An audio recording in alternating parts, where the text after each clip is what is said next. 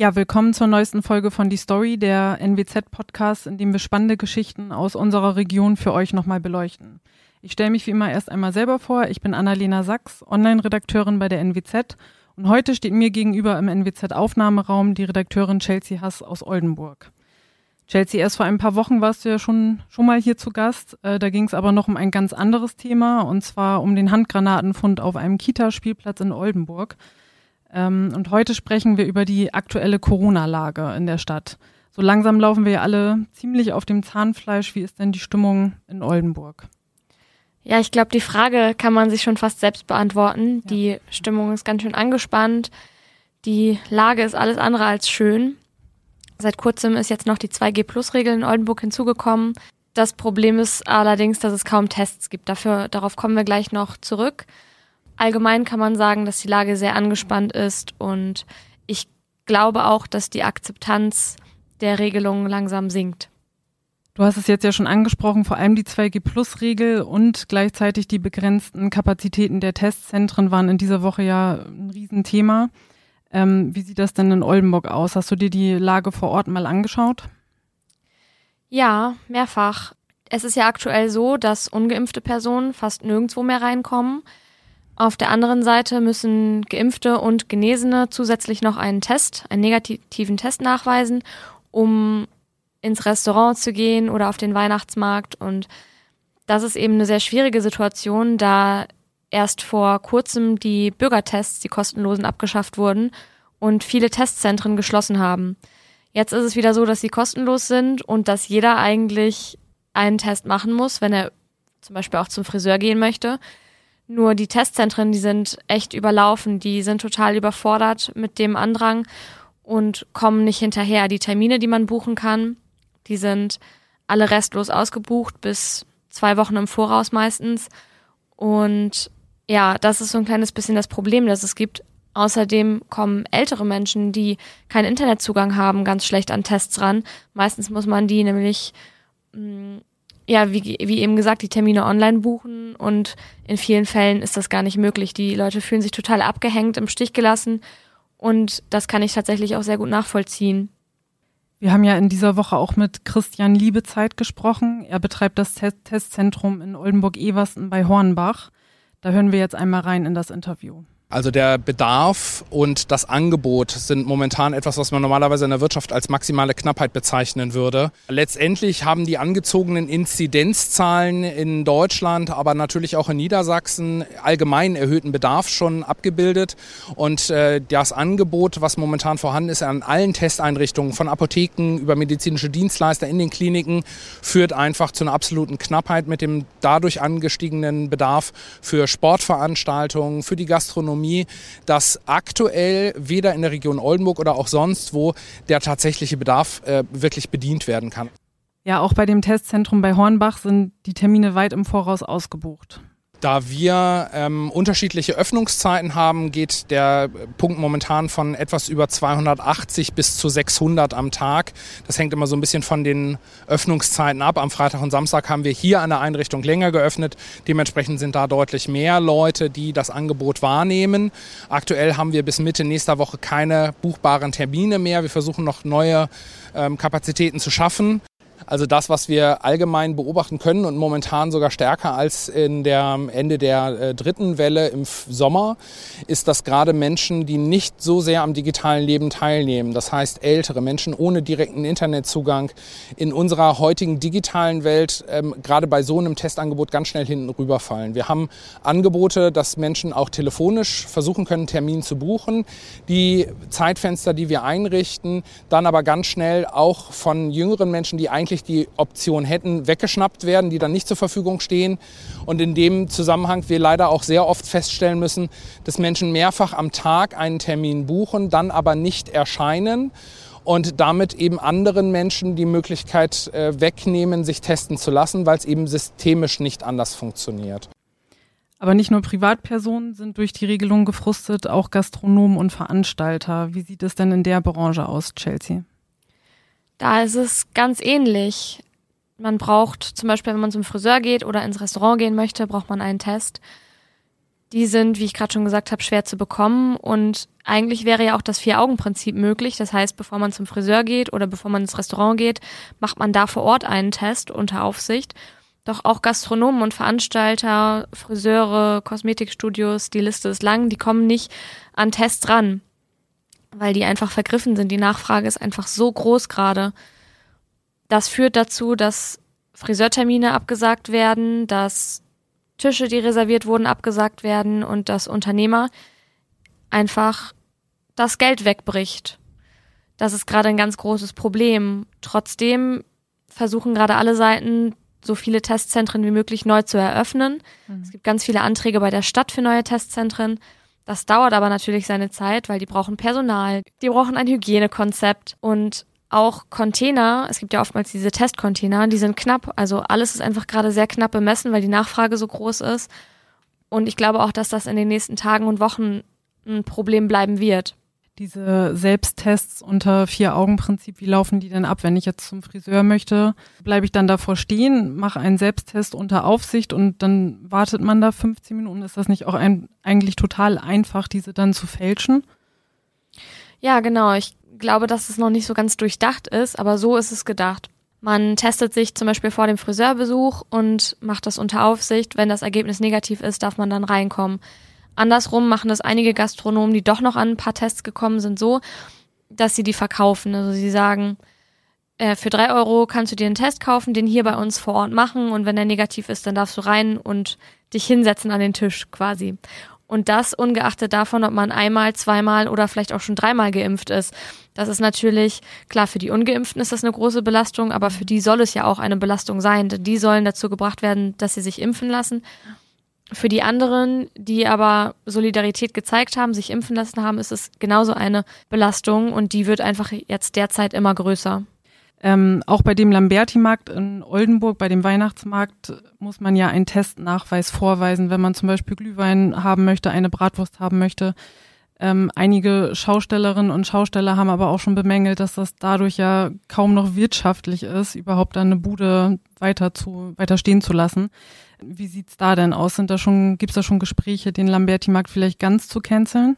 Ja, tatsächlich ist es heute so beschlossen worden. Ja, sowohl die Schausteller als auch die Stadt haben sich sehr viel Mühe gegeben, den Lamberti-Markt stattfinden zu lassen unter den neuen Umständen. Aber durch die 2G-Plus-Regel ist es einfach nicht mehr möglich. Denen bricht der Umsatz weg und zwar so stark, dass es sich gar nicht mehr lohnt, den Markt zu betreiben. Und deswegen wurde jetzt die Reißleine gezogen, auch wenn das vielleicht nicht alle Seiten so gut finden, aber für die Schausteller ist es sicherlich das Beste jetzt einzupacken und das wenige Geld, was sie in diesem Jahr gemacht haben, noch mitzunehmen. Es war sehr schade, aber vielleicht die, die bessere Entscheidung, oder wie siehst du das? Ja, wahrscheinlich. Also ich finde, das Hygienekonzept der Stadt ähm, war wirklich sehr gut. Die mhm. haben das auch gut kontrolliert, gut umgesetzt, als es noch unter 2G-Regeln ähm, stattfinden konnte. Jetzt mit 2G Plus, seitdem war ich ehrlich gesagt nicht mehr da. Mhm. Und ich glaube, das geht auch vielen anderen so, dass sie, ähm, ja, wir haben das ja gerade schon gesagt, es ist schwer an Tests zu kommen. Und selbst wenn, weiß ich nicht, ob man sich nur testen lässt, um auf den Lamberti-Markt zu gehen, das bezweifle ich ganz stark. Einige werden es sicherlich gemacht haben, aber viele auch nicht. Und das macht sich eben bemerkbar. Mhm. Ein weiteres Thema, das uns ja schon seit Beginn der Pandemie begleitet, sind auch immer die Corona-Demonstrationen. Zuletzt gab es jetzt in dieser Woche eine in Wildeshausen und da ist es sogar zu Handgreiflichkeiten gekommen. Und ich meine, auch aus den Niederlanden kennt man es. Ähm, da ist es jetzt gerade in den letzten Wochen immer wieder zu Randalen gekommen. Chelsea, du begleitest ja die Querdenker-Szene in Oldenburg jetzt schon seit einiger Zeit, eigentlich schon seit anderthalb Jahren. Wie ist dort denn die Stimmung jetzt mit den verschärften Maßnahmen? Ja, die Stimmung ist auch sehr angespannt. In Oldenburg gibt es zwar einen kleinen, aber dafür sehr harten Kern von Querdenkern, die man, glaube ich, auch einfach nicht mehr kriegen wird mit ähm, Argumenten und Fakten die sehen sich jetzt auch gerade ganz extrem in ihren Sorgen bestätigt und die Stimmung wird auf jeden Fall aggressiver. Einer unserer Kollegen, der einen Kommentar geschrieben hat über die Impfpflicht und sich für die Impfpflicht ausgesprochen hat, der hat tatsächlich auch eine Morddrohung bekommen. Mhm. Ähm, an anderer Stelle wurden Reichsbürger und auch Mitglieder der Querdenker-Szene schon durchsucht und ähm, da wurden auch Handys und Computer beschlagnahmt, weil es eben diese Mordfantasien gibt. Ne? Also die Stimmung ist einfach so aggressiv. Die sehen sich an einigen Stellen schon fast in bürgerkriegsähnlichen Szenarien, obwohl es die natürlich nicht gibt. Die fühlen sich sehr unterdrückt und einfach ja, wie ich schon gesagt habe, bestätigt in ihren Ängsten, die sie haben. Und ich könnte mir auch vorstellen, dass das in nächster Zeit noch extremer wird. Auch ich habe immer wieder Anrufe bekommen mhm. und auch E-Mails, die teilweise sehr aggressiv sind und ja, uns Propaganda vorwerfen und eben einfach die, die, die Impfung als Mordinstrument bezeichnen. Und das ist, mit solchen Leuten ist es ganz, ganz schwer zu kommunizieren. Sie möchten einem gerne die eigene Meinung aufdrücken und akzeptieren ganz schwer, dass es auch andere Meinungen gibt und eben die Meinung, die auch wissenschaftlich fundiert ist. Deswegen bin ich gespannt, wie es da in dieser Szene weitergehen wird. Gibt es denn auch Hoffnung in der Pandemie? Ich, meine, es sieht jetzt gerade nicht so aus, aber gibt es irgendeine eine Aussicht, irgendeinen guten Ausblick? Wie steht es um die Impfung zum Beispiel in Oldenburg? Ja, darum steht es tatsächlich ganz gut. Der Impfpunkt der Stadt Oldenburg, der ist seit etwas über einer Woche geöffnet, nachdem Ende September die Impfzentren geschlossen wurden, hat die Stadt diesen Impfpunkt eben eröffnet und der wird super gut angenommen. Die Nachfrage ist riesengroß. Die Stadt kann gar nicht hinterherkommen. Im Moment gibt es einen offenen Impftermin in der Woche, zu dem man ohne Termin gehen kann. Das ist immer mittwochs. Und sowohl letzten Mittwoch als auch diesen Mittwoch gab es lange Schlangen vor, dem, vor den Schlosshöfen. Viele Leute wollen sich impfen lassen und viele davon auch zum ersten Mal. Ich habe hier die aktuellste Statistik aus dem Impfpunkt und zwar stand gestern, 2. Dezember. Da wurden mehr als 3000 Impfungen in etwas über einer Woche durchgeführt. 1100 davon waren Erstimpfungen, etwas über 600 Zweitimpfungen und 1300 Boosterimpfungen in etwa. Mhm. Ich habe jetzt ein kleines bisschen gerundet, aber ich hoffe, das ist in Ordnung. In Oldenburg liegt die Erstimpfungsquote jetzt sogar knapp über 70 Prozent und die Zweitimpfungsquote liegt bei 68 Prozent. Das ist immer noch knapp unter dem ähm, Durchschnitt von ganz Niedersachsen, mhm. aber trotzdem ist es eine super gute Bilanz. Die Zahlen steigen und es werden auch immer noch zahlreiche Termine in dem Impfpunkt vergeben. Das Einzige, was gerade da so ein kleines bisschen für Aufsehen sorgt, ist eben diese sechs Monats STIKO-Empfehlung, an die sich die Stadt hält. Demnach dürfen Boosterimpfungen erst durchgeführt werden, wenn die Zweitimpfung schon sechs Monate oder länger her ist. Und viele Leute denken sich, ja, es sind jetzt fünf Monate und 27 Tage mhm. und gehen zum Impfpunkt und werden da leider abgewiesen. Das kann man so oder so sehen und für gut oder richtig äh, oder schlecht halten, aber die Stadt hält sich eben ganz strikt daran. Die STIKO sagt zwar auch, dass es in Ausnahmefällen schon früher eine Boosterimpfung geben kann, aber da einfach diese Anamnesegespräche in dem Impfpunkt nicht so ausführlich stattfinden können wie beim Hausarzt, mhm. der einen ja auch viel besser kennt, haben sie darauf verzichtet und halten sich da ganz strikt dran. Gibt es denn eigentlich, wenn man jetzt so die Zahlen hört, genug Impfstoff oder stoßen wir da bald an unsere Grenzen?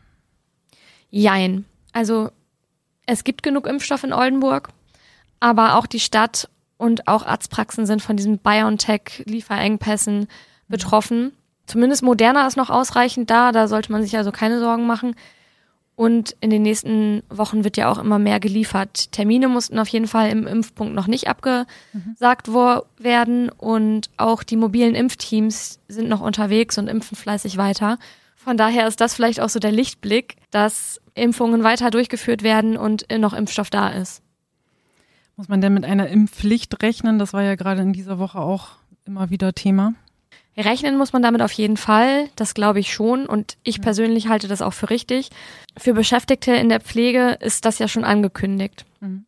Die werden sich impfen lassen müssen und auch über eine allgemeine Impfpflicht soll im Bundestag abgestimmt werden. Ich halte es für sehr wahrscheinlich, dass sie kommt und auch der Oldenburger Oberbürgermeister Jürgen Krogmann hat sich für so eine Impfpflicht ausgesprochen und würde das begrüßen. Mhm. Viel Diskussionen gab es ja auch um die Corona-Impfung für Kinder, speziell jetzt in Oldenburg. Da zeigen sich viele Kinderärzte aber noch zögerlich. Ähm, oder hast du irgendwie was anderes gehört? Nee, die zeigen sich zögerlich und die allermeisten zumindest. Und das hat auch einen Grund, denn der Impfstoff ist jetzt zwar, also der BioNTech-Impfstoff ist für Kinder von fünf bis elf Jahren zugelassen worden. Allerdings gibt es noch keine allgemeine STIKO-Empfehlung.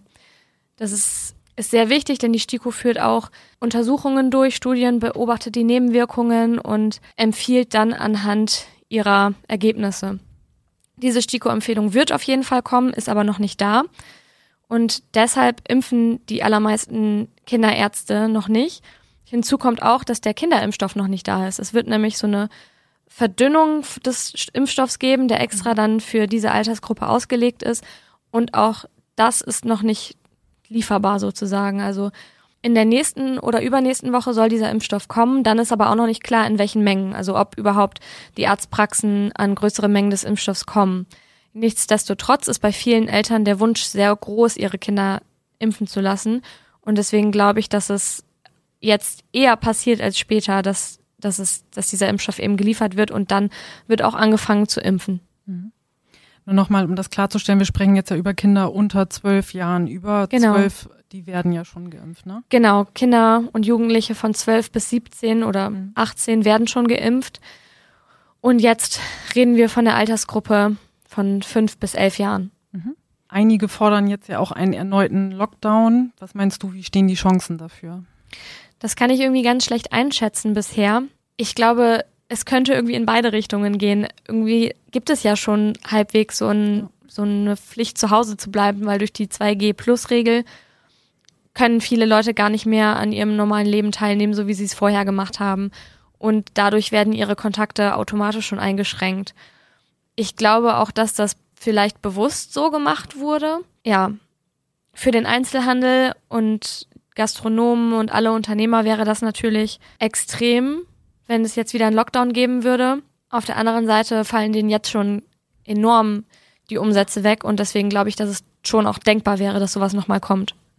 Also ich kann jetzt nur für mich sprechen und bei mir ist es aber auch so, dass ich eigentlich schon wieder fast nur zu Hause bleibe und Ja, gar nicht so die Lust, genauso. die Lust verspüre, ins Restaurant zu gehen oder großartig einkaufen zu gehen. Genau, und das ganz große Ziel dahinter ist ja einfach diese vierte Welle zu brechen. Ja.